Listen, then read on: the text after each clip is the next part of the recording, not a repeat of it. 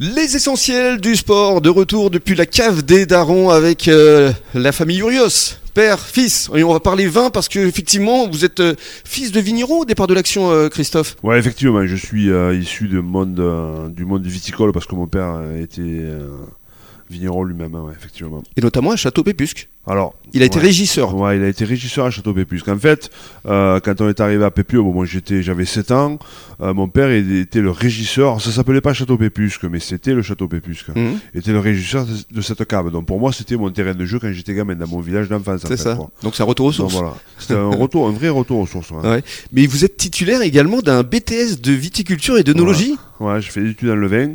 Bah après, c'est toujours pareil. hein. C'est un peu l'histoire du cordonnier, tu vois. Quand euh, et là, c'est un peu pareil. Quand tu nais vigneron, tu voilà, tu. Ben, euh, Mhm. Mon père était vigneron. euh, j'ai été éduqué avec l'esprit des vignerons. Mhm. Et forcément, quand j'ai fait mes études, je suis parti dans le monde des viticoles parce que parce que ça me plaisait, quoi. Bien tout sûr. simplement. hein. Mais aussi parce que j'avais été éduqué comme ça, quoi. Mais le rugby était entré également dans ta vie à ce Ouais, moment-là? j'ai- ouais, effectivement, il y avait, j'avais en même temps le rugby. Euh, donc voilà, donc c'était euh, dans un premier temps, c'était pas facile à, à concevoir les deux. Mhm. Et puis après, bon, le rugby a pris une part importante dans ma, ouais, dans ma, dans ma, dans ma vie et dans ma carrière, Ouais, donc j'ai privilégié le rugby. ouais. Voilà, t'as débuté comme talonneur et après t'as joué dans pas mal de clubs, hein, euh, Carcassonne, euh, Castres, euh, et à un moment donné tu deviens entraîneur justement à Castres. Qu'est-ce qui a fait le déclic? Oh, c'est- je suis vraiment devenu entraîneur, mais on parle plus pur des hasards. C'était pas quelque chose que j'ambitionnais, mais alors pas du tout. Euh, donc euh, moi, pour moi, c'était euh, jouer au rugby, euh, comme souvent et comme Thibaut d'ailleurs, comme souvent les jeunes. J'ai joué au rugby parce que j'avais des potes qui jouaient au rugby. Je suis parti au rugby, ça m'a plu. Euh, ça a plutôt bien marché. Très vite, j'ai joué en, dans- en première division à Carcassonne, et puis je suis parti très tôt, très jeune à, à Castres. Mm.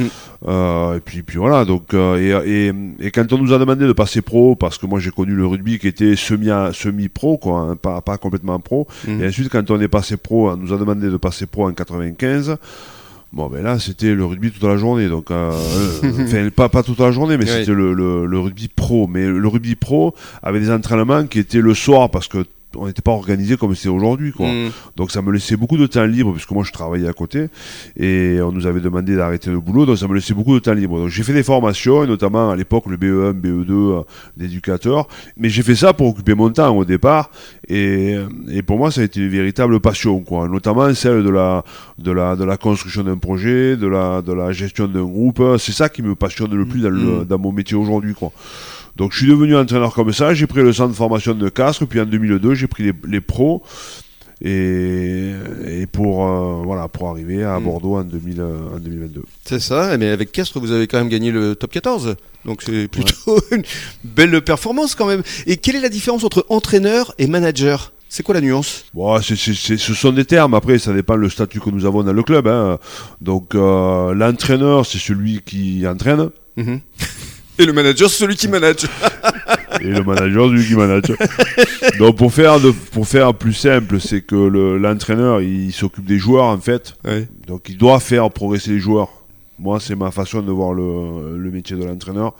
Et ensuite, le manager, il gère le staff Mhm. euh, et il fait en sorte de poser le cadre collectif du groupe, quoi. Mhm. Et alors, évidemment qu'il est sur le terrain, hein, évidemment que son job est sur le terrain. Mais on a une vision un peu plus haute, quoi. Mhm. Voilà. C'est la différence que je fais entre les deux. Donc moi, j'ai démarré, j'étais un entraîneur qui était un entraîneur à cheval entre le centre de formation puis les pros, puis je suis devenu un entraîneur spécifique des avants, puis je suis devenu un entraîneur principal, et ensuite je suis devenu un manager. euh, un manager. C'était euh, le rôle que tu avais justement à l'UBB. C'est le rôle que j'avais à l'UBB. ouais. Mhm. Et à l'UBB, juste euh, pour savoir qu'est-ce qui s'est passé au juste, ça a été compliqué? Non, c'était pas compliqué, c'était une. C'était à un moment donné, c'était une, une vision qui était différente, et puis, et puis, Ouais. et puis voilà quoi. Parce que tu as bien emmené l'UBB euh, dans les hauteurs euh, du classement et puis le toit de l'Europe aussi. euh, donc ça n'a pas été un, un message sympathique pour euh, remercier euh, tes services, je dirais.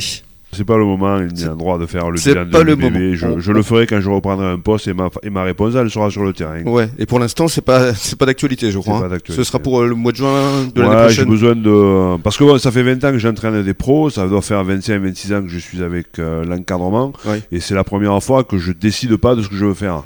Mhm. Donc vous comprenez bien que ça c'est pas facile à, à, digérer. À digérer. Donc, euh, mais pour autant, euh, je voilà, ça me ça me permet de me remettre en cause, ça me permet de, de, me poser puisque puisque je l'ai jamais fait. Euh, et puis ça vous permet de vous occuper du vin aussi. Voilà, ça me permet aussi d'accélérer puisque. Et justement, on va en parler dans le cadre de la troisième intervention. À tout de suite.